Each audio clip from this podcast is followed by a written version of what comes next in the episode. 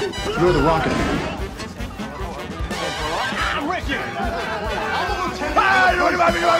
I'd like to take his, his face off.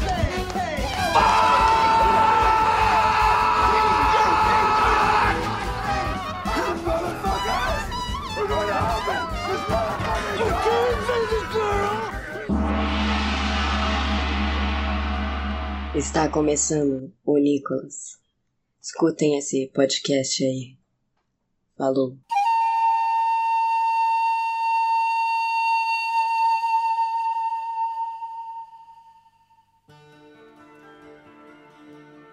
Sejam bem-vindos a mais um Nicolas, a investigação aleatória e recorrente sobre a carreira do grande ator internacional Nicolas Cage. É, hoje, ele está mais internacional do que nunca, e hoje também estamos mais o que do que nunca, Rudney? Nós estamos mais cansados e com mais raiva de computadores do que nunca. Também, também estou, Rudney. Eu, por mim, computador, nem a gente. É, Mas, mas meio que não é, né? Começando o preconceito de agora, assim, quem assistiu Ex Machina. Então eu ganhei, né? Então eu ganhei. PJ, Eu. estamos o que hoje? Eu tô com uma música na cabeça, JP. Qual música? Aquela música Ele sai da vala de bicicletinha, uma mão vai no guidão, a outra explode as bolinhas. tô com essa música na cabeça desde quando eu vi certo filme aí, mas depois a gente conversa melhor sobre isso. Ai, meu Deus. É, Gabi. Oi, Gabi. Tudo bom? Você está pronta pra isso, Gabi? Oi, gente. Estou muito feliz de estar de volta aqui. E, e eu tô com dor. O filme que a gente vai conversar hoje do, do Nicolas Cage me deixou com dor, porque várias partes do corpo dele explodem, né? Fiquei, fiquei dolorida depois. É um crossfit visual esse filme, né? Você sente toda, toda o queimar, né? No caso não é ácido lático, é, é trinitrotolueno, a TNT. Mas isso fica pra depois. caraca, bicho. tá- Trinitrotolueno. Gente, eu aprendi isso. Eu aprendi isso em algum filme. Eu não lembro. Eu, eu, ó, eu vou Hum. dizer, contar uma história pra você. Nada a ver, nada a ver com nada aqui a história. Vai, vai, vai, vai, vai, vai. Eu gosto, eu gosto, eu gosto. Esses dias, esses dias eu tava com uns amigos no Discord, a gente tava, a gente tava procurando trailers de filme ruim, coisa assim. Aí achamos um trailer de um filme. Deixa eu procurar aqui pra vocês pra ver o nome direitinho. Mas eu acho que é esse filme aqui chamado Ok. My Demon Lover. My Demon Lover. Que em português se chama, deixa eu achar aqui. Meu querido, meu, meu querido demônio. É o que aparece aqui. Que é um filme que uma menina se apaixona por um cara que ele se transforma em um demônio ou então um bicho muito feio, diferente de um demônio assim. Mas é tipo quando ele tá excitado. É um filme que eu vi, que já vi c- cinema em casa, nos anos 90. É, diversas vezes eu tinha esquecido completamente. Eu tinha apagado da memória.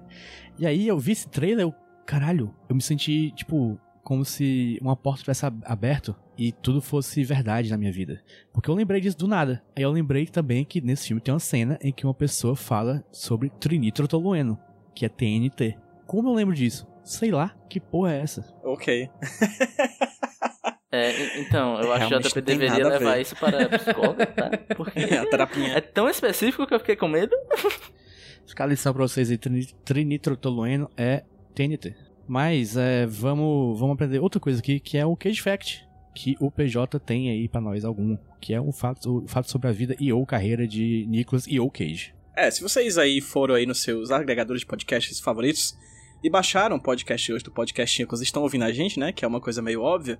Vocês sabem de que filme a gente vai falar hoje, né? A gente vai falar do aguardadíssimo, pelo menos por mim, assim, não sei pelos meus colegas aqui de bancada, mas pelo menos por mim eu tava muito afim de assistir o famigerado Prisoners of the Ghostland, os Prisioneiros da Terra Fantasma. E aí, eu fui procurar, né, notícias sobre isso e tudo mais e achei uma entrevista muito interessante do diretor Sion Sono, que saiu no site da Polygon. Eu não tô vendo aqui a data, mas é basicamente uma entrevista com o diretor do filme, né? Não é com o Nicolas Cage. Pronto, achei a data. No dia 20 de setembro, foi recente, essa entrevista que acaba de sair. E aí a gente tem uma entrevista com ele falando sobre mais ou menos os bastidores do filme, né? Sobre como é que esse, fi esse filme foi pensado, etc. Dos atores, dos personagens de ação, assim. Então é uma entrevista bem bacana. E lá pro final, a gente tem o que a gente gosta de saber, né? Como é a relação do Sion Sono desse diretor desse filme com o menino Nicolas Cage, né? O menino Nicolas King Coppola. E ele fala, tem duas perguntas sobre eles, né? Como é que eles criaram esses, eh, o personagem do Nicolas Cage? E o senhor Sono fala que foi numa conversa, na verdade, com o Nicolas Cage. Eles sentaram e começaram a conversar sobre os filmes que eles mais gostam. É, e o Sion Sono se deu conta de que o Nicolas Cage, por exemplo, é um cara que se daria muito bem fazendo um filme da década de 60 do Charles Bronson, por exemplo. e ele começa a falar sobre isso, como eles gostavam bastante das trilhas sonoras antigas do Sérgio Leone, de filmes de, de faroeste. E para mim tem a melhor informação que tem, que tá na manchete dessa matéria, que é é, o diretor Sion Sono, do filme Prisoners of the Ghostland, fala que realmente não teve outra escolha a não ser colocar explosivos nos testículos de Nicolas Cage, né? Esse é o nome da, da manchete e o, a, a Polygon pergunta... Nick certamente ajudou em alguma coisa na hora de formar esse, esse filme, né? Por exemplo, na cena em que a, a, a bomba explode o seu testículo, pareceu muito verdadeiro e muito dolorido. Isso foi uma definição, uma detonação real de alguma forma? E ele falou: Sim. O quê? Sim. O desafio foi fazer o efeito mais prático possível no set. Na cena do testículo explodindo, eu me senti com pena do Nicolas Cage, mas a gente não tinha outra escolha. Minha tentativa foi realmente colocar de forma prática uma bomba para explodir no testículo Meu dele. Deus. Meu Deus do céu. Não, peraí, você parece- tinha outra escolha, você Ah, ele tinha botou outra no escolha. final. Não Ele botou aqui no isso. final. It was looks very real. Tipo, pareceu realmente muito real porque Gente. foi. Realmente Nicolas Cage poderia ter ficado mono ovo. Gente, isso é que dá 100% de você mesmo pra sua arte, né? O cara colocou. 50, o cara 50%, colocou Gabi. o próprio testículo em risco em nome da atuação. É isso. A a- aquela bomba, gente, desculpa, é um spoiler do filme. É, mas enfim, o filme é muito mais do que isso, a gente vai falar nos próximos minutos. Mas de verdade, a bomba que explode no testículo de Nicolas Cage realmente foi uma bomba. Caraca, eu tô com Realmente outra visão explodiu. sobre esse filme. E esse filme acaba de se tornar um filme arte. se ele, Um filme gonzo. se ele não perdeu o ovo nessa aí, é, o ovo dele é claramente aquele da caixa de ovo que fica no porta-mala, né? O carro Sim. capota e não acontece nada. Exatamente, né? Exatamente. E é isso, gente. Essa, essa foi a, a, a- o meu Cage Fact. Caraca. O ovo de Nicolas Cage ficou por um fio.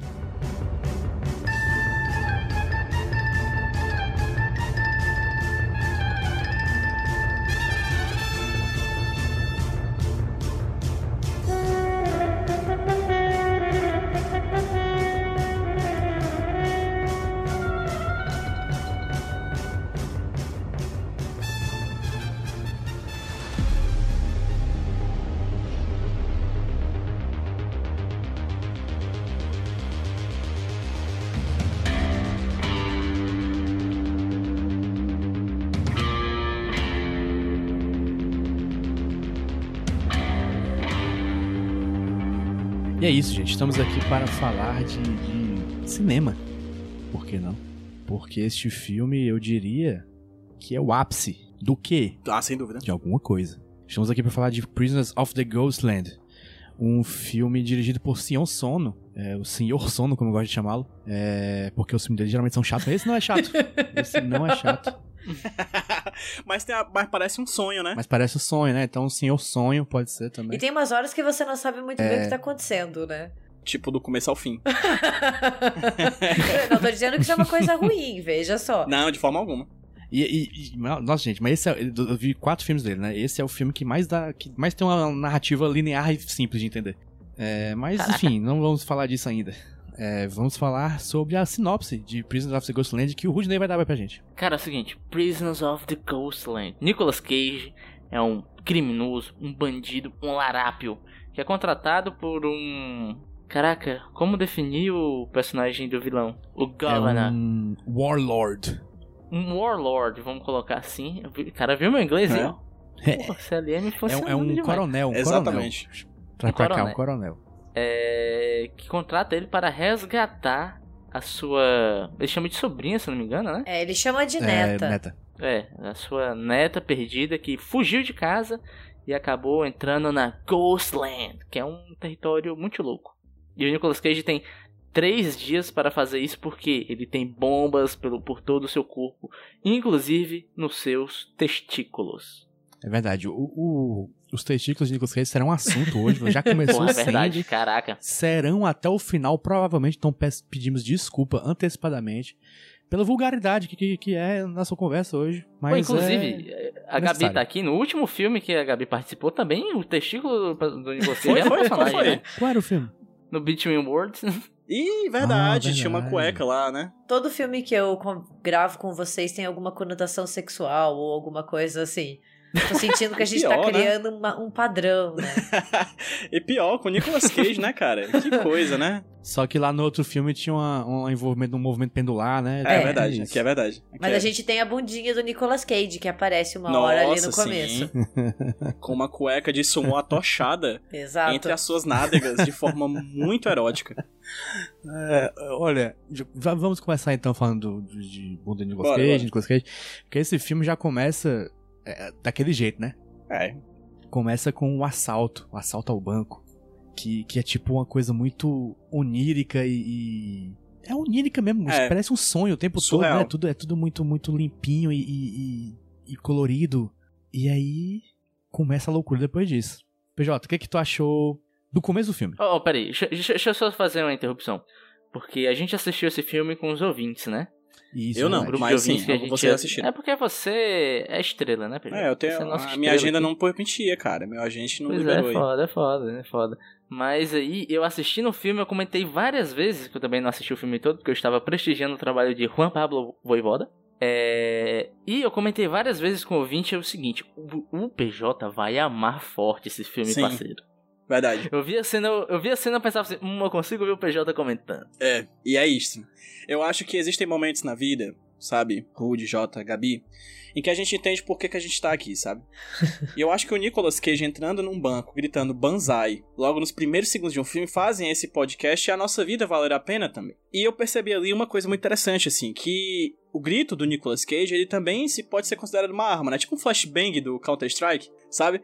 Que ele chega gritando e você fica desnorteado assim, meu Deus, o que que está acontecendo? Oh meu Deus, esse homem gritando, quem é esse homem? Oh meu Deus, o Nicolas Cage. Então assim, eu acho que a arma dele, a, a atuação dele é uma arma. E é uma arma que feriu meu coração e do meu coração sangrou amor. Eu realmente, gente, já vou dar minha, minha opinião. Eu gostei pra caralho desse filme, assim. Muito, muito. É um filme esteticamente belíssimo, assim. Eu sempre costumo falar muito da fotografia, né? Mas eu acho que esse filme, além de uma fotografia muito bonita, eu acho que o grande, o que salta aos olhos no primeiro momento e até o último segundo do filme é, é o design de produção, né? Que a gente chama de direção de arte, né? A parte do figurino, a parte da, da, da- dos, dos, dos cenários, cara, é um negócio que é de arrepiar, assim, real, assim. não- É uma coisa muito original, assim. Apesar de ser muita mistureba de muita coisa, né? É um negócio que você olha e eu acho particularmente muito bonito. Então, antes de qualquer coisa, já digo isso. Eu acho o filme muito bonito. Eu acho que o filme, ele dialoga, eu acho que ele é uma coisa interessante, uma mistura meio interessante entre Mandy e Coração Selvagem, assim. Sabe? Eu acho que tem muitas características desses dois tipos de filme que eu prefiro, eu prefiro explorar no decorrer do papo, mas de cara já adianto que eu gostei pra caralho. Boa. Gabi, o que, que você achou? Eu me surpreendi muito, porque eu fui sem saber nada, eu não, não Tu não viu acompanhei. nenhum trailer, Gabi? Não, eu não acompanhei nada. Assim, eu ando bem desligada, até um certo desleixo meu. eu não assisti, eu não assisti trailer de quase nada. E tá sendo uma experiência muito boa, sabe? Uhum. pros filmes sem ter nenhum julgamento ou nenhuma expectativa. E foi isso que aconteceu comigo e o Prisoners of the Ghostland. E eu achei o filme muito bonito também. A direção de arte dele é sensacional, os figurinos, Uhum. todo o cuidado com as cenas. Aquela cena de abertura que o Nicolas Cage entra gritando pro assalto, por mais que a gente tenha ali muita violência, né? Ele, desculpa o spoiler, mas eles é, o, o colega dele mata o menininho que tá ali pegando as bolas de chicletes. É uma cena bonita, porque você tem todo esse destaque de cores, e o filme inteiro segue isso, né? Quando eles estão ali na Terra Fantasma, eu peguei muito uma vibe de Mad Max, além da, o Além da Cúpula do Trovão, Sim, principalmente. Então eu achei, eu achei o filme muito, muito bom. Foi uma bela surpresa. Eu achei até legal a Gabi falar que não viu o trailer, porque o trailer talvez engane Uhum. Trailer engana. quem vai assistir. É, Tanto que eu acho que eu peguei rápido a vibe do filme, porque o JP compartilhou um tweet de alguém que tinha visto em festival, né? Que eles no festival, que o cara falando, calma, o filme não é isso do trailer. Porque no trailer parece que é putaria o tempo todo, né? E na verdade não. Ele tem um ritmo muito comedido, sabe? Ele é um filme que ele se move devagar. E eu devo dizer que eu já sabendo que o filme ia ser isso, eu consegui curtir mais a experiência desse tempo do filme. Porque tem uma coisa que eu é, sou muito contra, é que parece que a galera o sinônimo de filme bom é filme rápido, Uhum. em que tem corte, meu Deus do céu, loucura, sabe? Velocidade. Às vezes não. É, pois é. Às vezes não. Às vezes a narrativa e a intenção do diretor quer que você tenha essa experiência mais. Quer que você sinta o tempo do filme, sabe? É, A, passa- a passagem de tempo é algo importante. E nesse filme é muito isso. Ele tem essa- esse caminhar meio devagar, porque justamente a história está caminhando e você está caminhando com ela, né? Não é um 100 me- Esse filme não é um Usain Bolt 100 metros rasos, é uma maratona. Pô, que bonito. É, mas o filme, tu fala que, que as pessoas não gostam de filme parado, mas esse filme, ele, ele, como tu falou, caminha. Tem filme que realmente fica parado mesmo. Esse aqui não, ele caminha, ele não para de andar, ele não, para de o andar. meu ponto, indo é, pois é, o meu tempo todo. ponto é que isso não é uma regra, sabe? Isso Sim. não é sinônimo de uma boa narrativa. Perfeito. É, sobre essa questão da narrativa, eu senti que ele é um filme que tem o próprio ritmo, né? Então ele vai caminhando, mesmo ele tendo várias cenas de ação, ele não tem aquele ritmo frenético que a gente encontra muito em filme mainstream de ação, sabe? E, e não, não é nem um caráter positivo nem negativo, cada um tem a sua narrativa e faz o que melhor funciona para contar sua história. Então ele caminha, mesmo tendo várias cenas de ação, de violência, ele não é esse filme com vários cortes, né? Ele, ele tem um ritmo diferente, podemos dizer assim. Inclusive no IMDB do filme, né? Se você vai nas trivias, você vai encontrar aqui uma das trivias de que o Sion Sono, o filme favorito do com Nicolas Cage, que o Sion Sono mais curte, é o Coração Selvagem, que foi o que eu citei anteriormente. Que eu acho que tem um ritmo muito similar, que é o ritmo do sonhar, assim. O- esse filme que a gente acabou de ver, ele tem um, um- um ritmo é, narrativo, obviamente. Você tem ali a estrutura de atos, começo, meio e fim. Você tem uma coisa, uma ação que puxa outra ação, que puxa outra ação. Mas ele se dá o direito de, às vezes, parar em certos tipos de imagens que você fica se perguntando que porra é essa que eu tô vendo, assim. E volta no tempo e mostra uma coisa meio fora do comum. Enfim, o tempo inteiro parece que a gente tá vendo um pesadelo na cabeça de uma pessoa e no tempo do sonho dessa pessoa, né? E a gente sabe que o sonho da gente, ele não, não tem um tempo muito certo, assim. Às vezes é acelerado, às vezes é parado, às vezes é misturado uma coisa com a outra. E são tantos elementos misturados ali naquele filme que, ele, que o tempo dele, ele, ele... É engraçado, assim, ele parece que tá arrastado, mas eu particularmente tô na vibe muito dele, assim. Eu tô num tempo à parte, assim. Parece que a, a uma hora e quarenta e pouco do filme, né? Que é mais ou menos a extensão dele, são uma hora e quarenta e pouco de uma coisa que não passou uma hora e quarenta e pouco. Às vezes parece que teve três minutos que duraram uma semana e teve uma hora que durou três minutos, assim. Porque é um tempo elástico, que vai e volta, acontece muita coisa, às vezes não acontece nada. Às vezes você- tem um slow motion, às vezes você tem uma cena de briga de luta com um tiro adoidado de um lado pro outro. Então, assim, o JP falou que não é muito confuso em comparação com as outras obras do Sion Sono, né? Mas por diversas vezes eu não sabia o que eu tava assistindo. Eu tava olhando pra uma tela bidimensional na minha frente, não entendendo o que tava passando na minha frente e simplesmente adorando o que eu não tava entendendo, entendeu? Jota, é, e tu que fez uma comparação logo no começo do papo, né? Esse é o quarto filme que tu assiste dele, né? Como é que é pra ti essa comparação com os outros filmes do Sion Sono? Eu confesso que eu nunca vi nada, assim. Pois é, é o o Sion Sono é um diretor que eu sempre tive curiosidade de assistir, porque eu, eu gosto de ver filme japonês e, tipo, ele é um dos nomes maiores aí que tem é, de, de contemporâneos. É, pro podcast, a desculpa era essa, né? Eu vi três filmes dele an- antes. Assim, ele tem, ele tem filme pra caralho, mas eu só vi três que foi o que eu consegui ver. Um eu já tinha visto, mas muito tempo atrás, que é o Suicide Club, que é um filme de terror é, sobre pessoas que se suicidam. E eu vi também um filme chamado Tag, que é um filme meio ficção científica, meio terror, em que coisas estranhas acontecem e ninguém sabe porquê. É tipo. É, é bem, é bem mais bizarrão que esse aqui.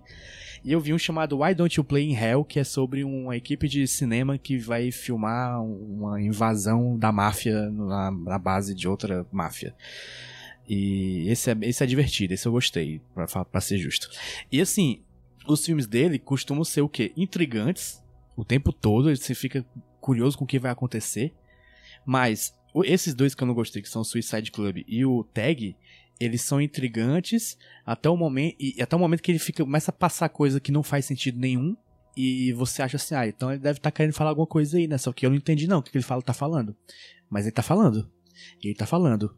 E aí chega no final, eu não entendi nada e ah, eu não gostei disso não.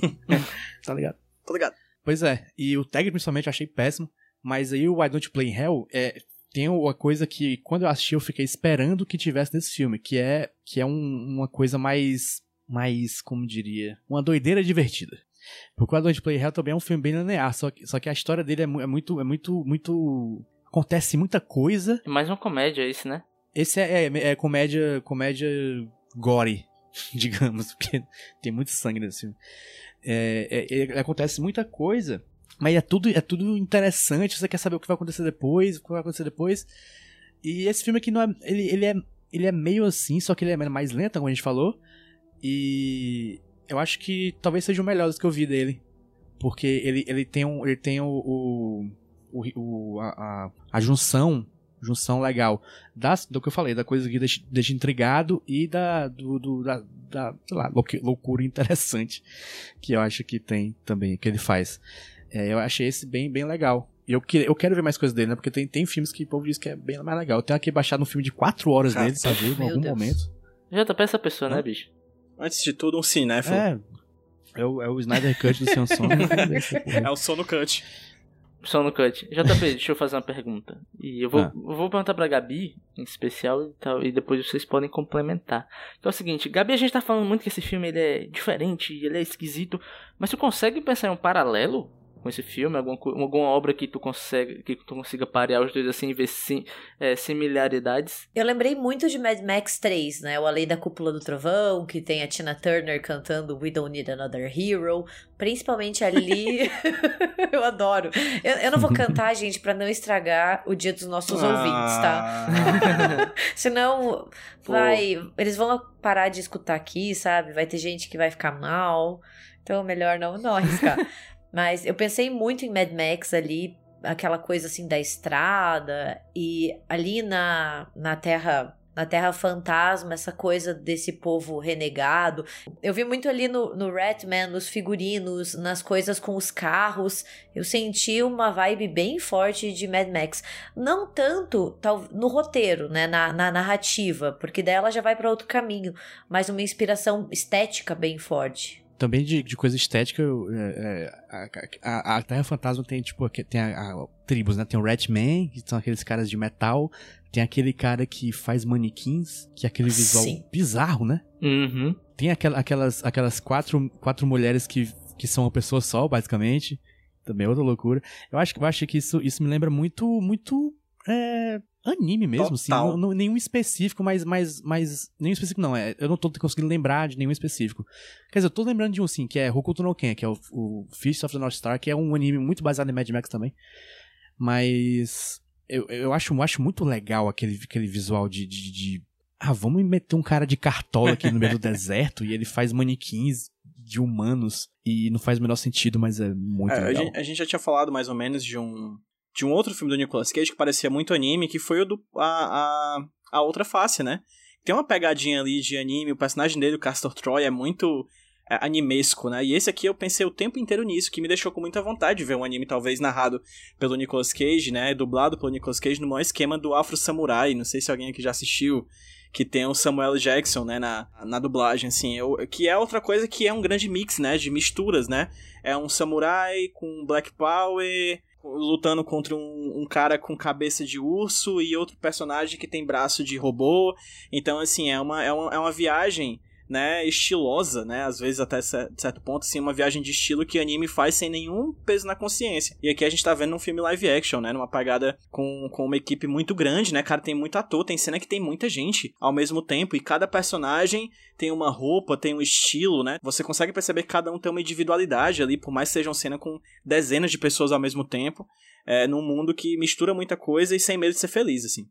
E, e eu acho massa tu Sim. falar isso aí, ô PJ, porque eu tava vendo outra trivia e o personagem do Nicolas Cage, né, o Sion Sono, ele, as inspirações dele são o Castor Troy Uhum. e o Sailor do, do, do, do Coração Selvagem. Outra coisa que eu achei legal, que eu tava pesquisando antes de começar a gravar, é, eu dei uma olhada nas notícias, né, eu cheguei em uma entrevista com o ator que faz o vilão. Eu acho que até um personagem que a gente deve passar mais um tempinho falando, que eu achei ele Uhum. muito bom. Muito legal. Bill É o Mosley. Bill Mosley. É, eu lembro dele, é que eu não tava. Eu não reconheci ele na hora, mas eu dando no Google, eu descobri que ele fez uns filmes de. de. de, de terror sim, do. do Rob Zombie. Rob Zombie, né? Aham. Ai, sim, eu queria muito falar isso. Obrigada por ter puxado esse assunto. Porque eu amei ver o Bill Mosley com o Nicolas Cage, porque os dois são pirados na medida certa. e o Bill Mosley, ele faz o Chop Top no Massacre da Serra Elétrica 2. E ele tá piradaço nesse filme, sabe? É um filme da década de 80, você vê, assim, a essência. Depois ele fez vários filmes com o Rob Zombie, o Rejeitados pelo Diabo, né? A Casa dos Mil Corpos. Ele fez até aquele, o Rapple, The Genetic Opera, não sei se vocês já assistiram, Hum, que, tá que é um filme de 2008, que tem a... Tem até a Sarah Brightman, tem a Paris Hilton, sabe? Ele, sempre tá nesses, nesse tipo de filme. E eu gostei demais de ver ele, porque o filme combina com essa com toda a atuação dele, ele é um bom vilão, né? Nossa, ele é muito cativante, assim. É, a primeira vez que ele entra em cena, você já tem. Ok, esse é o vilão, tá? Eu sei. já tem. Porque esse filme, ele se. É engraçado. Esse filme, ele se move mais pela iconografia dele, né? Pelo visual, do que por qualquer outra coisa. O visual mais importante pro filme. E o visual do vilão, o do governador, Uhum. é muito icônico, cara. The sabe? É só um American. te- E é massa que, que é algo clean, sabe? Que, tipo, é só um terno branco e uma luvinha vermelha. Isso faz ele ter uma imponência e todo mundo em volta dele, todo mundo andando igual a ele, todo mundo cantando pra ele. Isso deixa ele tão grande na tela. E é massa também que o ator, ele dá o texto de uma forma simples, né? Ele tem um sotaquezão carregado. Mas ele. O personagem em si não é um personagem muito espalhafatoso. Ele tem alguns momentos ali, mas em geral ele intimida pela calma, né? Você entende o poder dele pela calma com que ele tá lidando com o samurai e com Uhum. o cowboy, sabe? A calma de só alguém muito poderoso pode ter, né? Exatamente. E o que eu tava falando é que eu tava vendo essa entrevista dele, e é legal você ver que ele fala que ele é muito fã do Nicolas Cage. E que ele disse que o Nicolas Cage é um cara muito legal e muito profissional de se trabalhar. E outra trivia que ele. A- que eu achei massa é que o Sr. Sono ele é, ele é japonês, né, Jota? É. E assim, ele não fala inglês. Então, ele comentando que como é que foi ser dirigido por alguém que não falava inglês, né? Ele disse que tinha um tradutor, mas ele se comunicava mais por risada e pelo, tipo, joinha que o diretor dava. ele falou, não, quando eu ria, quando eu batia palma, eu olhava pra ele, ele tava achando graça, eu, ok, eu tô indo bem. Né, Nessa entrevista da Polygon, Rude, eh, o Sr. Sona ele fala que o estilo do, do vilão, do governor, né, do governador, foi inspirado no KFC, no cara do, do Kentucky Fried Chicken, né, daquela marca, né? Gente. No homem branco, de cabelo branco, velho, American, Sim. né? O fucking American, né? E o filme que tu falou, tu falou uma coisa muito certa. É um filme que fala mais de iconografia do que de narrativa, na verdade. O roteiro ele fica em segundo plano até, diante da dimensão estética do filme, né? E o filme é o tempo inteiro misturando e colocando em conflito uma dimensão americana, né? Tipo, é um cara cujos comparsas ao redor são todos inspirados no western, né? É, o- é, o, é o xerife, são os capangas, aí tem um samurai no meio, né? Que é que, que distou um pouco com, a, com o grupo, mas é um filme inteiro nessa briga mesmo simbólica, né? Entre essa coisa oriental e ocidental, o tempo inteiro. Sim, ele, ele, ele tem uma. uma né, eu ia falar uma trupe. mas ele anda com as gueixas, né, ao Sim. redor dele o tempo todo. E ele. ele, ele dá a entender que, que, ele- que elas são prostitutas, né? Que ele. Que ele é como se fosse um Como cafetão. elas- eu, né, eu um vejo elas assim. como se elas estivessem ali mantidas contra a vontade, como se elas Escra- fossem é, escravas é. É, tem sexuais, isso. sabe? Tem toda essa conotação do próprio personagem do Bill Mosley, que é o, o governador, falar, "Ai, elas são minhas netas, né? Então fica uma Isso. coisa bem nojenta Sim. e dá a entender que elas estão sendo, sendo mantidas ali como, hum, sei lá, escravizadas, né? Como escravas sexuais. Inclusive, eu devo dizer que uma das minhas críticas ao filme. Porque assim, eu, eu, eu gostei do filme, mas eu tenho algumas ponderações quanto a ele. E uma das minhas críticas é não ter dado mais espaço pra personagem da Sofia Botella. Exato, exato, exatamente. Sim. Subutilizada. Pois é, porque ela é a personagem que o Nicolas Cage vai atrás.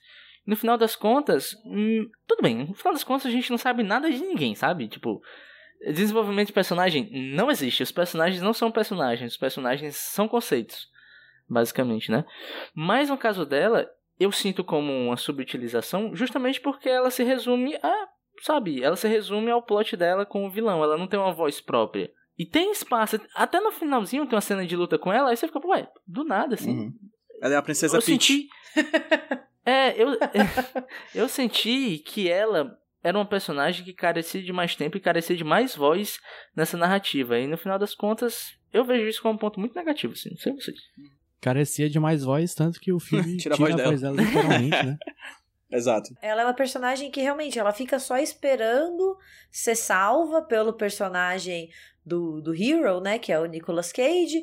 E daí, quando a gente acha que a gente vai ter um desenvolvimento dela, ela surge assim, naquela cena de luta que você fica, opa, peraí, ela sabe lutar, né? E ela destrói os caras e dela mata o governador. É isso. E fica até aquela sensação de tipo, se ela tinha esse, esse poder todo, por que ela não fez isso antes, sabe?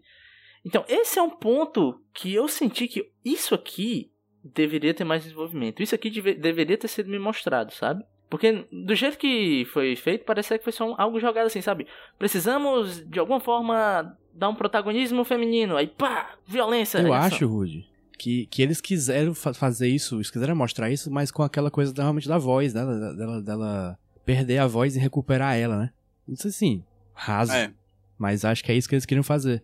De, de ela, ela, ela consegue se encontrar, saber quem é ela, ela mesma, assim, e, e lutar contra o que tava prendendo ela. Eu acho que esse é o, o plot dela, né? Inclusive, esse filme é cheio de, de, de simbolismos, assim, né? Tem o, o relo- os Nossa, relógios, sim. né? O filme inteiro é cheio de tic-tac, né? Literalmente, né? Tem o relógio gigante, né? E, e eu tava lendo uma entrevista, eu acho. Tava lendo entrevista? É, eu tava lendo entrevista. Com o Sr. Sam também. Só que dessa vez era no site Letterboxd, que ele dizendo que os caras que seguram o ponteiro do relógio. Tem, tem, tem essa cena que, que tem um, um relógio gigante que tem várias pessoas puxando o ponteiro pra ele não passar. Pra ele não andar. E ele tava dizendo que o, o ponteiro do relógio tava sempre 8 e, 8 e 15, se não me engano, que é a hora que a bomba de Hiroshima explodiu. Então eles não queriam que acontecesse Novamente, isso, né? sabe? Inclusive, o filme ele, ele todo passeia sobre esse medo, né, nuclear do, do- da pós-explosão de Hiroshima e Nagasaki, né? É, os grandes vilões do filme, assim, porque tem vários vilões, né? Mas tem um grupo de vilões fantasmas, né? Que seriam como essas memórias, né? Desse grupo atacado pelos radioativos, né? Que é que são as figuras dos seres deformados, né? Desses fantasmas que me lembraram bastante os, os monstros de Mandy, por exemplo, né? Que são esses personagens que não deixam as pessoas presas em Ghostland saírem de Ghostland, né? É, e é todo o tempo tem essa simbologia. Cara, o filme é muito simbólico, assim, é impressionante, sabe? Como você parece que tá, tá vendo um filme bonito que tem alguma coisa ali que talvez uma segunda ou terceira sentada pra assistir você consiga pegar outras camadas, né? Essa do relógio é um negócio que eu fiquei encucado. Caceta, por que, que eles estão fazendo isso, bicho? Por que, que eles estão fazendo isso? E agora eu tô falando isso, pelo menos me iluminou um pouco mais, assim. É um filme que, que vale a pena ser visto mais de uma vez, inclusive, acho. É, por ser um, um diretor japonês, a gente fica atento com a relação que o Japão tem com a com acidentes nucleares, né? Eu acho que, que o filme traz muito isso, principalmente quando elas estão ali explicando, quando os, os moradores, né, as pessoas que estão presas na Terra Fantasma explicam o que aconteceu, por que, que a Terra está devastada, né? Daí elas passam ali aquelas imagens e contam como elas foram abandonadas, né? Então, assim, aco- ocorre o acidente, é, a terra inteira absorve, fica uma- um lugar inóspito e a população é simplesmente abandonada, é deixada lá à sua própria sorte. Então eu também, eu não tinha sacado a história do relógio, mas eu fiquei pensando, nossa, isso tem muito a ver com a herança que o Japão tem com as bombas atômicas e com todos esses acidentes nucleares, né? Que as empresas elas vão embora, é, os poderosos conseguem ir embora e a população que não tem para onde ir é deixada à própria sorte. Sim. E o Sion Sono falou que esse era realmente o, o tema do filme, né? Era, era a- as desgraças nucleares do Japão, né? Que não, não foi só as bombas de Hiroshima e Nagasaki, também teve o, o- o incidente de Fukushima, e acho que teve outros. né? Exato. Vamos Cage Moment, gente. Posso citar duas coisas ainda chegar no Cage Moment? Pode, pode Porque sim, tem uma que eu gosto muito, tem um personagem que eu adoro no filme, gente. O Yasujiro. Cara, eu gosto muito dele. Sério, eu acho. Não é Yasujiro, é Yasujiro. Yasujiro. Yasujiro. que é Yasujiro, né? Esse sotaque texano, né? Yasujiro. Cara, eu acho esse personagem incrível. Ele não fala uma palavra e ele é, tipo, extremamente expressivo, assim, no seu tédio, na sua raiva, na sua vontade de matar o governador e não poder, assim. Eu achei ele um puta personagem, de verdade, assim. É, e aquela a moça também, que é a irmã da. da da Bernice, né, também, eu achei ela um personagem Sim. incrível, né, é, o filme tem essa característica, né? Só pra gente. Antes de chegar no Nicolas Cage, rapidinho, de você achar que o roteiro tá indo pro canto e vai pra outro, né? A gente tem aquela cena, por exemplo, do, da metralhadora giratória, que é do, do, que tá no meio da rua. do nada! Tira completamente tirado do cu, assim, tipo. Isso eu lembro que a gente até comentou assistindo com os ouvintes, que é um momento foda-se, né? É, total. O roteirista tava escrevendo aqui, aí ele, hum, quer saber? Foda-se. Metralhadora. Metralhadora, Ponto toma, final. foda-se. E aí, é, puxando já pro queijo momento que o Jota ia puxar, eu acho que tem um que eu adoro. Que é o momento em que ele veste a roupa de explosivos, né, no testículo e tudo mais, entrega uma chave de carro e ele sai voado. Aí ele faz um drift ali, de Tokyo Drift, para o carro, pega uma bicicleta. Aí sai tirim, tirim, aí vai lá toda bicicletinha, todo bicicletando na sua, como um, como um ouvinte falou no, no meu tweet, uma bicicletolas, que ele vai só biciclandinho, assim, é muito tosco, eu amei, eu printei, eu achei tudo em minha E vida. a bicicleta de cestinha, né? Isso que eu adorei, assim. Sim, Foi um dos a meus. laranja. Foi um dos meus momentos preferidos do filme também, assim. É muito foda-se. Eu vou de bicicletinha. É, ma- cara, eu acho muito massa essa cena, você perceber que o Nicolas Cage tá muito enferru- enferrujado da bicicletinha, que nas cenas que estão mostrando ele de frente, ele tá tipo com a bicicleta, sabe? Todo chonsgo, Aí- meu Deus. Aí quando mostra ele de costa, provavelmente era um dublê, porque o cara tá, sabe? Taca ali pau na bicicletinha, bicho. I can ride my bike with no handlebars, né? Tipo, e, e o Nicolas Cage quando aparece é todo fazendo zigue-zague, assim, parece que tá muito enferrujado, bicho. É muito bom, Eu cara. admiro o Nicolas Cage de bicicleta, porque eu não sei andar de bicicleta, então... Eu também não sei, admiro. então eu fica aí um abraço pro Nicolas Cage, sua bicicletinha laranja. Inclusive, eu acho que essa é bem a terceira vez que ele rouba bicicleta em filme, hein? Fica aí o registro. É, teve Pig aí. E Foi Pig. o... O sacrifício. o sacrifício, O sacrifício, Exatamente. é verdade. Ele rouba uma bicicleta vestido de vestido urso. de urso. É, eu, eu tenho um momento que é. Assim, o personagem do Nicolas Cage, acho, acho que a gente não, não explicou direito, ele é o herói do filme.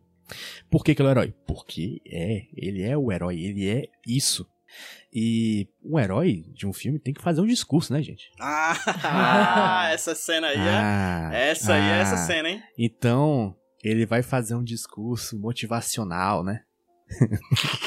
eu não lembro nada do que ele fala nesse Eu discurso. lembro. Mas você lembra do importante. de uma palavra, que é a palavra mais importante, que é testicle.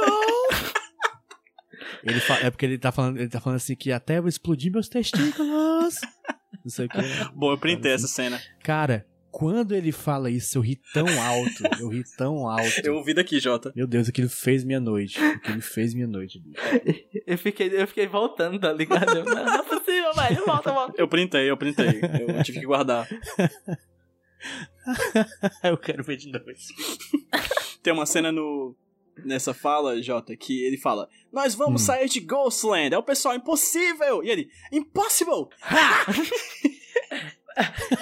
Já que a gente tá falando das nossas falas preferidas, eu tenho um momento que eu gostei muito. E Quando ele olha e fala assim, eu sou radioativo. Ele Caraca. fiquei assim, nossa, sim, muito bom. Lindo. Maravilhoso, maravilhoso. Cara, e, e esse eu sou radioativo, só Nicolas Cage poderia falar com aquela intensidade, tá ligado? Sem dúvida. Sem E dúvida. quando ele pega. Desculpa. E, e quando ele pega o capacete de futebol americano, e ele vai andando com o capacete de futebol americano. Pra nada.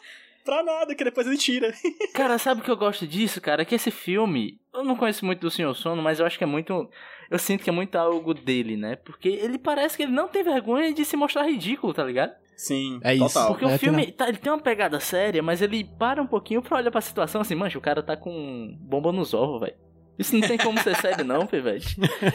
E ele vai deixando tudo mais ridículo, tudo mais brega, só que tudo conversa bem dentro de tudo que ele tá mostrando. Que, ok, eu, eu compro tudo isso que tá acontecendo, sabe? Eu compro esse capacete ridículo que ele tá usando aí. Tem um momento do. que eu esqueci de falar, que é o que ele troca a- o carro pela bicicleta. que os caras ficam assim. Pô, velho, o bicho é brabo, ó. tipo, o cara tá com a bicicleta, So o bicho é cool, fodão. It's, it, it is so badass, so cool. tipo, caralho, do nada o cara pega a bicicleta e pensa, porra, o bicho é fodão, hein? Eu gosto que quando o cara É. fala isso, aí a câmera mostra a cara do- do- dos personagens falando isso, aí mostra o Nicolas Cage andando de bike, ele tá indo bem devagarzinho. Devagarzinho. E só tururim, tururim, né? Bom, Mas sabe, bom, mas sabe que eu acho que isso é uma das coisas mais legais do filme, como vocês falaram. Ele não tem medo de ser ridículo. E isso faz com que seja um filme divertido. Por mais que ele trate de assuntos muito sérios e ele tenha cenas de violência e cenas de ação, ele tem alguns momentos de, de ridículo que são muito inusitados, você não tá esperando, daí você fica assim, caralho, você se diverte, você ri, sabe? Que nem a cena da bicicleta, você acha que ele vai pegar o carro e vazar para achar a Bernice, e não, ele tipo pega a bicicleta, ou quando o testículo dele explode, ele olha assim, dele só Nossa, fuck, e dele cai assim, você fica tipo. é claro que doeu, gente. O testículo dele explodiu. Eu não tenho testículo e fiquei com dor, entendeu? Imagina. e ele segura na mão, né, cara? Assim, é muito. Sei lá, cara. E eu acho legal como ele usa isso como plot device, assim, como, como plot twist. Ele, ele realmente, por exemplo, a grande tensão da saída ou não pessoal de Ghostland é resolvido com uma frase, com uma palavra de dois amigos conversando, entendeu? Você não espera que vai ser desse jeito. Você espera que vai ser um conflito, mas não. Ele é. Ele coloca uma, para, uma, uma parada melodramática e resolve. E tá tudo bem, sabe? Te vira, irmão. Se você não gostar, é problema seu. Cara, E vida que segue. desculpa, deixa, eu- deixa eu. Isso é um dos meus cage moments, eu tenho dois, eu queria destacar. Esse eu acho tão bonitinho, bicho. Que o Nicolas Cage, quando reconhece o amigo dele, ele vai correndo com uma alegria tão grande. Sim, sim. E, brother, quando ele fala, ele fala Psycho. Bicho, Meu amiguinho psicopata. o amigo do cara. O nome do amigo do cara é psicopata, brother, tá ligado? Mancha, isso é perfeito, cara. Roteiro, velho. Porra. É.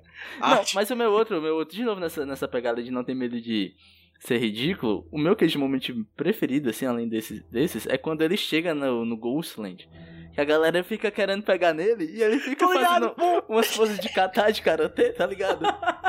Eu vou te dar um golpe de karatê. I gonna karate chop you. Aí ele fica fazendo uns katazinhos assim com as mãozinhas pra cima. É muito. A melhor frase. Hi fucking yeah! Hi fucking yeah! Gente, esse momento foi muito bom. Eu até anotei no meu caderninho. Nick Cage lutando no karatê. É bom, é bom. É muito bom, bicho. Mancha, ele, ele, ele com o bracinho pra cima assim, bicho. Falando de luta de karatê, também tem a luta dele com o Yasujiro, que ele não sabe lutar Sim. nada, né? Pelo amor de Deus. Sim, com um braço de ferro. O bicho é incrível. Esse filme é incrível, gente. Pelo amor de Deus. Que filme bom. Ó, você estava falando de que o filme não tem medo de, de ser ridículo, né? Eu, eu- hoje eu vi uma entrevista do Nicolas Cage. A gente tá muito. A gente entrevista, tá né? Hoje, é, repórter, velho. estamos Jornalismo que chama. interviews. Hoje estamos Jô Soares. É, que ele fala que o Sion Sono não. não ele, ele deixou o Nicolas Cage fazer a parada dele, né? Ele, ele não. Ele, o Nicolas Cage fala que, que ele gosta de experimentar, né? Na atuação. Ele gosta de cada papel fazer a, a parada específica para aquele papel, né? E ele disse que o Sion Sono ele deixou e, e- e foi. Ele foi e deu certo. Assim, alguns, alguns verídicos filme diriam assim, que merda. Mas não. É foda, eu, eu, eu vou ter que de- defender Nicolas Cage. Serei eu? Serei eu a defender Nicolas Cage? Não preciso, mas ele tá fazendo a parada dele ali Sim. perfeitamente. Inclusive, perfeitamente. Jota, outra entrevista. Caraca, bicho. o, o, o, o Sion Sono, ele teve. Esse filme demorou um ano a mais pra ser lançado, né? Só pra constar. Porque no meio das gravações, o Sion Sono teve um ataque do coração, né? É, e depois desse ataque do coração, ele, ele decidiu algumas. Algumas ele, fe- ele fez algumas decisões criativas muito importantes. Por exemplo, o filme ia ser gravado no Na México. verdade, o Nicolas Cage que. o Nicolas que Cage insistiu que que fosse fosse no Japão, né? Inclusive foi lá no Japão que ele encontrou a atual esposa dele na gravação desse filme, né? É, e o Seu Sono ele falou que o Nicolas Cage foi de longe a pessoa que mais fácil com que ele já trabalhou na vida. E ele fa fala uma frase que eu achei até bem bonita, trouxe aqui, que é Brought me back from the dead, né? Ele me trouxe de volta dos mortos, assim. Sabe? Eu achei, nossa, que bonito, né? é, provavelmente tá mentindo só pra ganhar mais dinheiro com esse filme. mas, mas eu, se fosse eu querer, se eu quisesse verdades, eu assistia o noticiário, e não filmes do Nicolas Cage. Exato, não um filme onde o cara tem um testículo explodido e continua andando, né? Assim, não, tá tudo bem, gente, tô legal. não tô sangrando, Tô de tô boas. ótimo.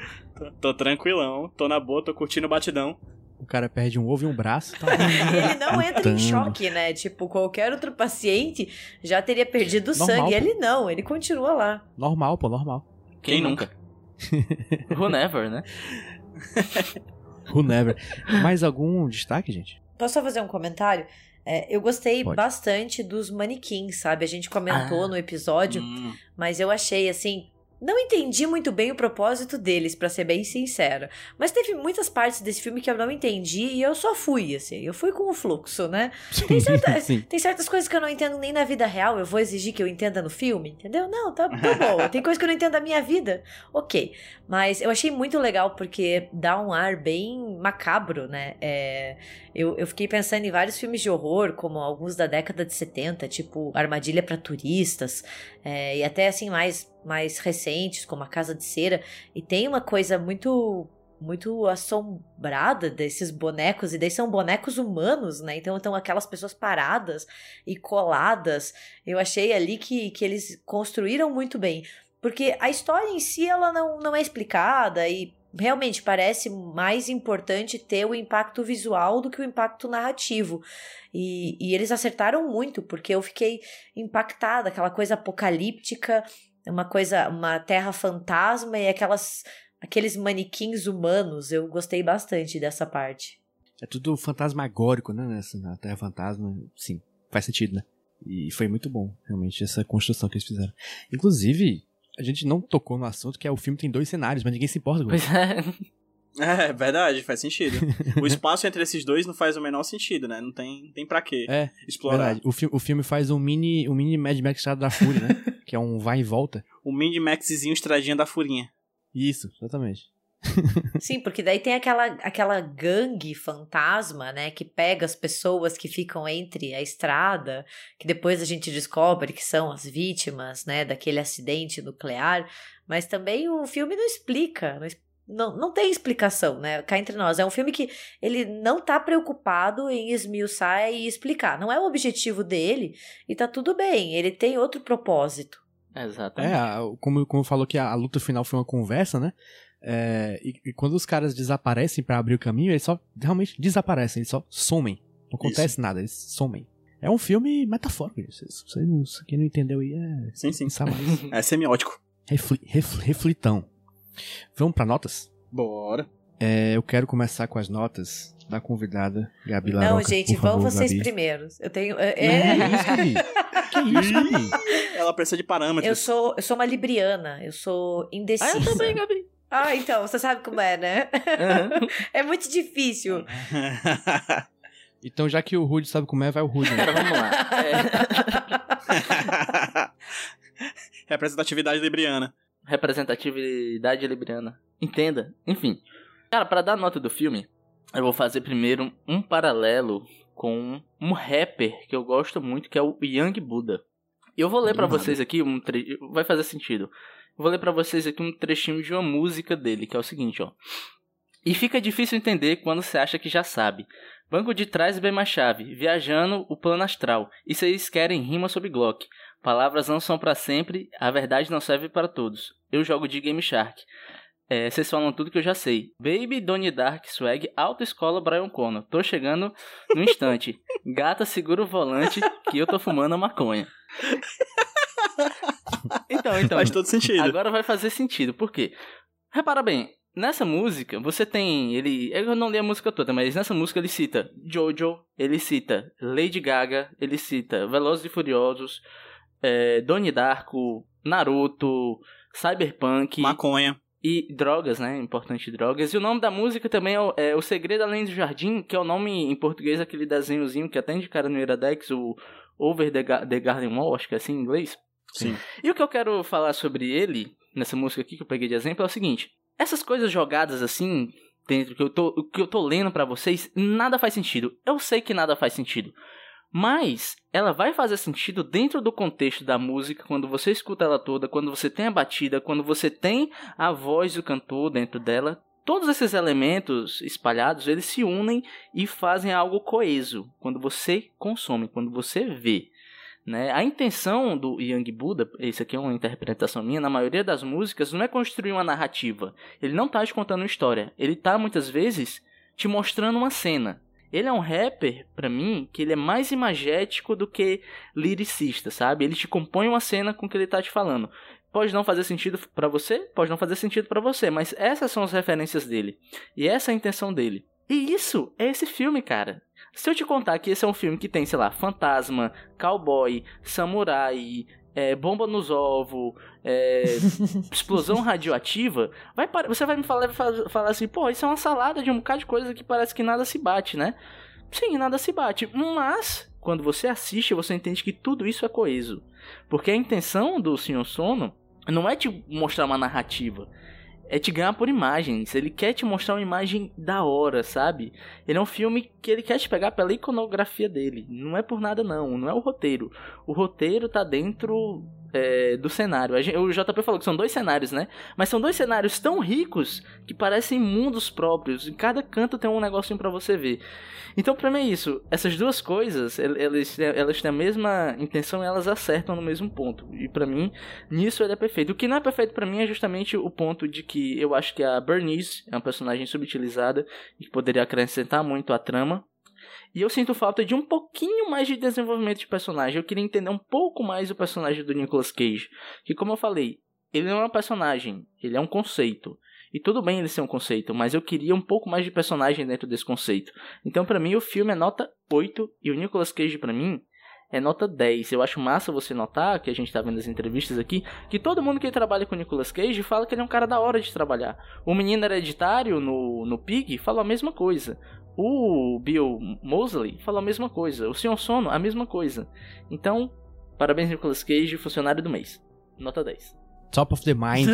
tem uma, tem uma plaquinha com a foto do Nicolas Cage em todos os lugares Sim. onde ele já trabalhou. segurando, segurando o testículo dele. Caralho! Mancha, eu ia cuspindo no meu computador todo agora. Eu tava Cara, ia acabar com o teu fone de trabalho, na, me perdoa. Na verdade, eles já, já panfletaram por várias cidades, assim, você viu esse testículo? É assim. ele não tá perdido, é só porque ele é muito bonito, veja.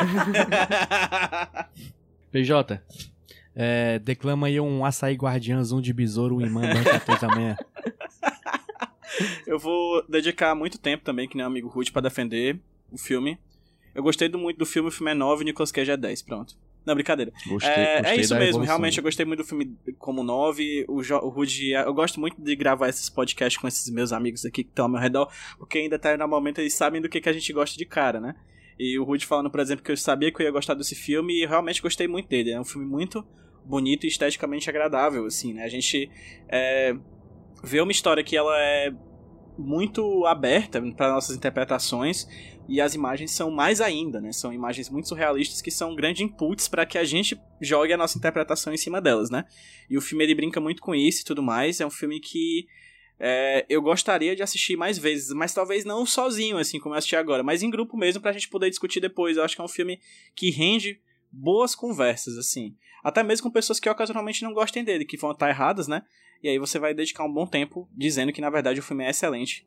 Então, para mim, ele é 9 e o Nicolas Cage é um 10, porque ele tá muito bem, tá muito legal. E assim, o cara quase perde o ovo, né, gente? A gente tem que deixar isso claro aqui. É, que fazer filme é perigoso, né? E o Nicolas Cage é o ais desse, desse perigo que é a atuação. Que coisa linda. Gabi. Agora eu tô pronto. Decidiu, Gabi. Agora eu posso ir. Lá vem, lá vem. Eita. Eu gostei bastante do filme, para mim foi uma bela surpresa. Não entendi nada, mas amei. Sabe aquele filme assim? não entendi muita coisa, amei, mas eu dou nota 9. Eu gostei demais dessa viagem visual e dos elementos do sonho. Achei um filme muito bem produzido, assim, o caráter do design do set, dos figurinos, tudo isso é muito bem pensado. É, dou 10 pro Nicolas Cage, porque eu acho que ele tá, assim, espetacular. E também dou um, um, adendo, né, na nota do filme geral, que, que é o Bill Mosley, porque eu acho que ele também Sim. tá muito bem e ele contribui demais. Ele faz ótimos vilões, assim, e ele é aquela criatura que você gosta, mas ao mesmo tempo detesta. Então, para mim, o filme é 9 e o Nicolas Cage é 10. Muito bem. Eu vou dizer aqui que minha nota aumentou enquanto conversamos sobre o filme, porque eu percebi que eu gostei mais do que eu pensava que eu tinha gostado. É, minha nota pra ele é 8 ficar confuso às vezes me incomodou, mas acho que no final o que fica é a história para contar, não, gente? Que coisa, coisa bonita. Os amigos que fazem pelo caminho. É... Isso. A gente não entende nem quem a gente é, entendeu? Se você começar a pensar quem somos, você entra numa crise existencial. É verdade. Exatamente. Mas, ó, o Rudy falou que ele queria mais personagem, né? Tipo, saber mais. Eu acho que esse filme aqui é. Ele é tipo um conto de fada. Você não sabe quem é a Branca de Neve. Você não sabe quem é o Príncipe Encantado. Eles só são os papéis deles. Só estão desempenhando o que eles têm que desempenhar. E é isso aí. é- Foda-se. É, essa é a mensagem final. Foda-se. E pro Nicolas Cage, 10. Óbvio. Claro. E eu quero mais de- de- é, discursos do Nicolas Cage gritando no meu ouvido. A média das notas ficou média do Nicolas Cage 10, como vocês já sabem, e média do filme 8,5. Boa nota. Excelente nota. Demais. Excelente. Excelente nota. Eu tô muito feliz porque a última vez que eu vim gravar com vocês, vocês me jogaram uma bomba, né? Então vamos, vamos conversar.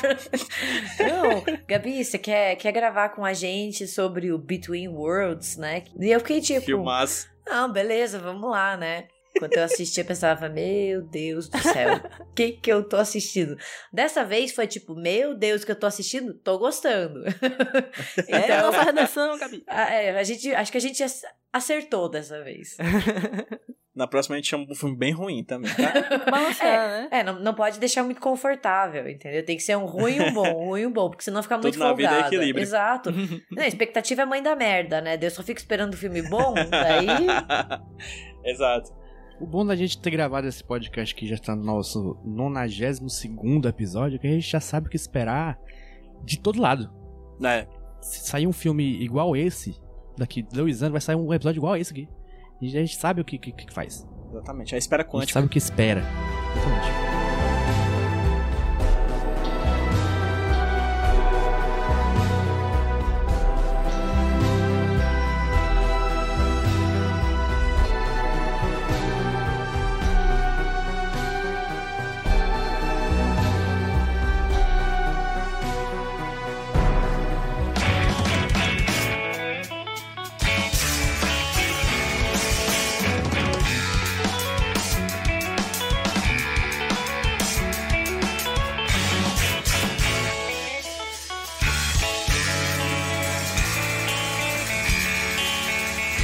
E dizer que tem uma trivia muito legal no IMDB que é muito importante. Hum.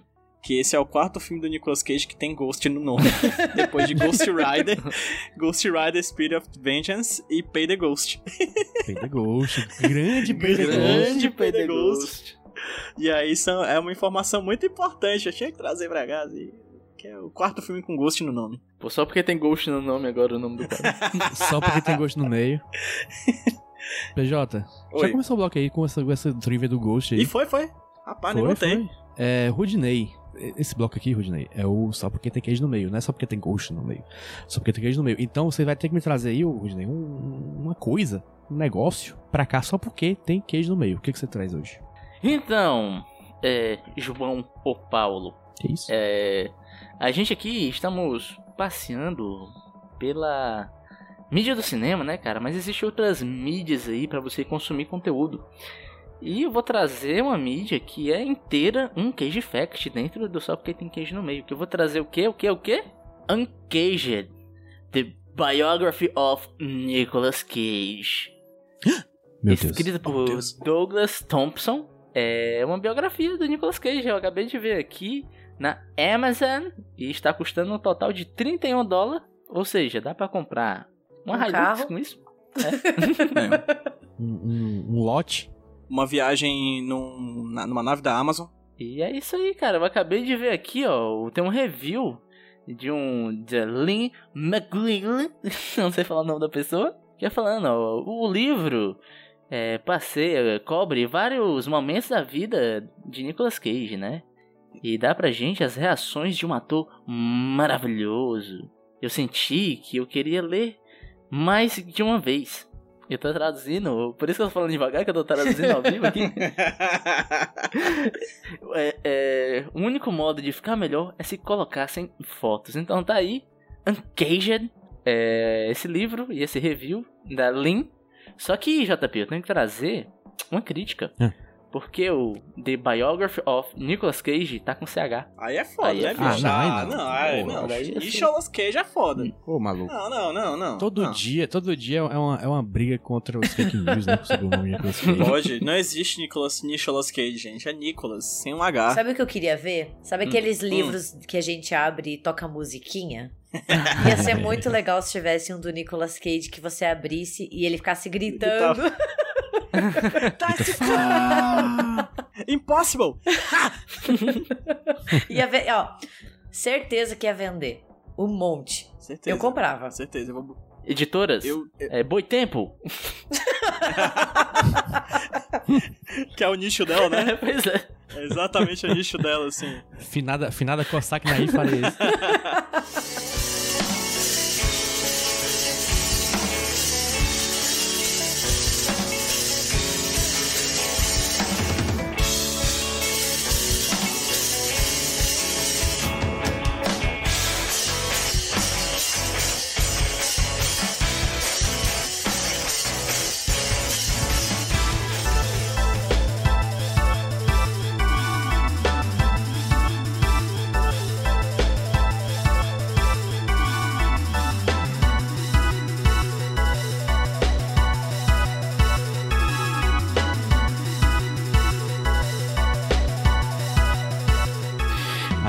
Foda, gente. Aí é foda, porque a gente vai acabar o programa. E nem tem, e nem tem sorteio, né?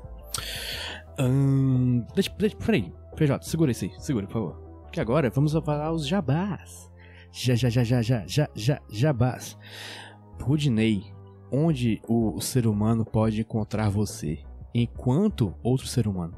Você pode me encontrar, cara, no arroba Rudilônia. Você pode me encontrar lá. Estarei lá falando de Fortaleza Esporte Clube, de Juan Pablo Oyoda, esse argentino que ganhou meu coração. E se você quiser um podcast editado por mim, me chama na DM que a gente conversa. Pedro PJ Brandícolas. Como nos achamos? Como nos achamos você? Vai lá no Twitter, arroba HQ Sem Roteiro, meu podcast sobre quadrinhos. Também vai lá no arroba UsurpaCast. Não bastasse fazer aqui com os meus amigos o podcast Nicolas, que é o melhor podcast sobre os filmes de Nicolas Cage do Brasil, fui lá junto com meu amigo Gabriel Pinheiro e Luísa Lima, dois integrantes quase permanentes aqui também do podcast Nicolas, para gravar sobre a novela chamada A Usurpadora, talvez o melhor programa audiovisual já produzido nas terras mexicanas ao lado de Chaves del Ocho.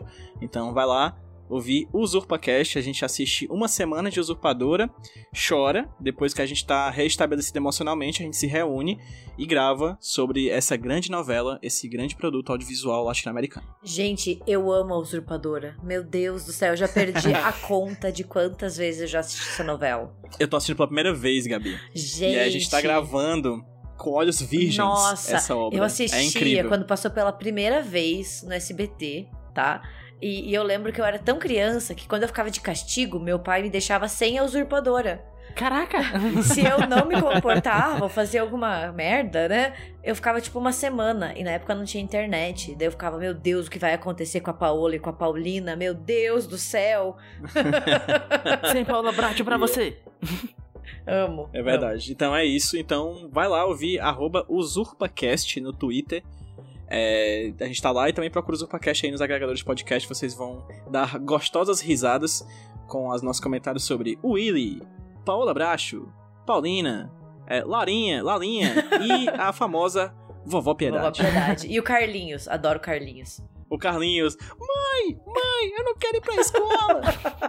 Aí vem o Carlos Daniel e espanca a criança, porque é esse tipo de educação que se dá. E o Carlinhos finge ter um ataque epilético pra poder não ir pra escola, porque aquela é uma, é uma família muito saudável. Caraca, bicho, calma! Olha o que vocês estão perdendo aí, gente. Olha É só. verdade, gente. É muito, é muito legal, assim. Inclusive, eu adoro o nome do primeiro episódio, que é Doses Seguras de Conhaque. Eu acho um bom, bom nome de episódio. Gente, é muito bom, muito bom, é sério. Eu tô Dose gostando muito de seguras gravar, de tá sendo legal. nem- Para pipo de conhaque. Pois é, gente. E eu, eu sou o JP. Oi, oi, prazer. É, Sigam-me em arroba João Bopaulo no Twitter, no Instagram. Sigam o arroba podcast Nicolas no, no menino, né? No Twitter e no Instagram também. É, é importante. Apoiem, dê dinheiro. Pague-nos. Pague o fantasma em apoia.se barra podcast Nicolas. Esse aí mesmo. É isso aí mesmo. apoia.se barra podcast Nicolas. Ajude a manter esse projeto vivo. Assim, não que precisemos, porque pra isso só precisa o Nicolas Cage estar fazendo filme. E esse homem nunca vai parar. Então, essa é a nossa maldição. Mas faça- é, ajude-nos a manter essa maldição com Pois dinheiro. é. Eu acho que minha frase não foi o menor sentido, mas. Não faz assim, sentido, pô. A gente tá comprando um- até um microfone aí, ó. Que eu vou buscar Olha depois aí, de um E mês é que mesmo, é verdade. Chiquérrimos. Verdade, tá aqui em casa, viu, mano? Vem buscar a tua blusa também. Vou buscar, vou buscar. E... E, oh, e peraí. a cueca. É, cueca tem que buscar, cueca é sério. E eu queria só fazer a tradição lá no grupinho dos Jingle Lovers, Sim. deixar o cheiro da, pras últimas pessoas que mandaram mensagem. E o cheiro hoje é pro Maurício Reis, o nosso querido advogado criminalista, ele que cuida dos crimes. Eu não sei, Maurício. O corpo jurídico do Nicolas. Corpo jurídicolas. Corpo Jurícolas. É isso aí. Um beijo, Maurício. E, Gabi, seu jabá, por favor, Gabi. Ah, Primeiramente, muito obrigado. Obrigado, Gabi. Obrigado, mais Gabi. uma vez. É, foi ótimo. Obrigada a vocês. Foi melhor do que a última vez, Não, né, com Gabi? certeza, né? O filme é bom dessa vez. Se bem que a gente conseguiu tirar uma boa. Umas boas risadas daquele que era o tenebroso. Não, mas dessa vez foi, foi ótimo. O filme é muito bom. Agradeço vocês pelo convite para estar aqui hoje. Espero que a gente possa fazer mais vezes. É, para quem quiser me acompanhar nas redes sociais, eu sou Gabi M Laroca com dois Cs, tanto no Twitter quanto no Instagram. E eu também faço podcast, né? É, estou toda quinta-feira no República do Medo. É, vocês acham a gente em todos os agregadores e na internet a gente tá como República do Medo ou RDMcast. E, Boa. desculpa, interromper, Fala, posso continua. mandar um beijo? Pode. Meu Deus, um Deve. beijo. Olha pra Porque quem. eu tenho uma, uma. A gente tem uma apoiadora no RDM que ela é super fã do podcast Nicolas também. Ai, meu Deus. Então, e, e ela é uma amiga minha também. E quando eu comentei que eu tinha participado a primeira vez, ela ficou muito feliz. Assim, ela falou: Nossa, eu adoro o podcast Nicolas e você lá. E eu pensei assim: Ah, eu acho que hoje eu vou mandar um beijo pra ela. Né? Então, um beijo pra Jude, que. Ah, ajude. A Jude, vocês conhecem Ah, ela, ah. né? E, e ela, ela sempre fala de vocês. Então, um beijo, Jude, você é incrível. Beijo, Jude. é a, é a Ju perdida, do grupo do Nicolas Lovers. É? Ela, é. Ela tinha uma Ju a mais, que era a Jude. Pois é.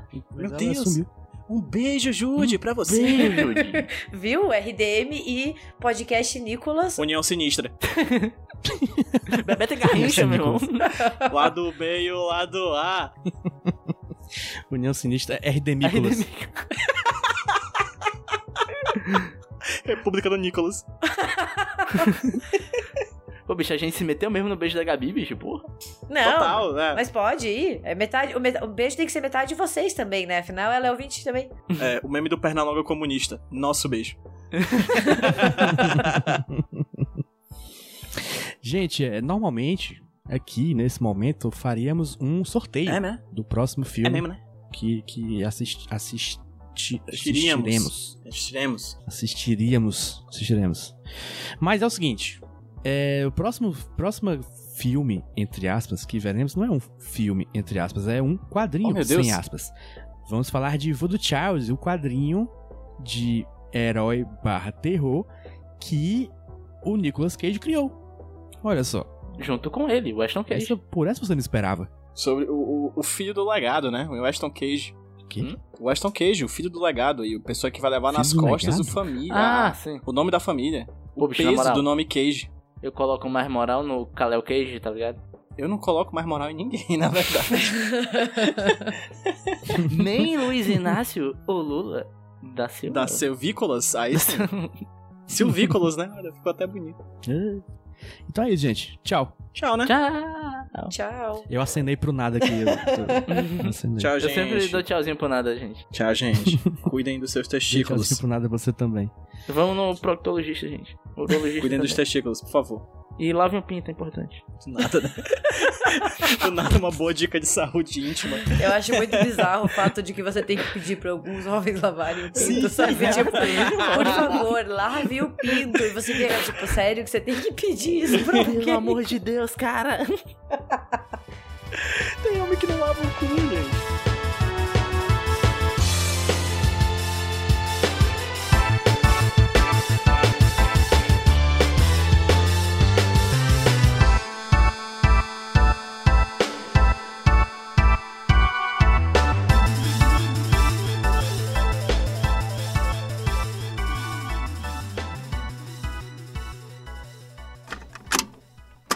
Eu sou o Rudinei e eu editei esse podcast. Eu sou o JP e eu sonorizei ele. Você pode ajudar o Nicolas compartilhando com seus amigos. E dando 5 estrelinhas no iTunes. Ajuda a gente, por favor. Deixe o seu recado depois do bip. Tchau!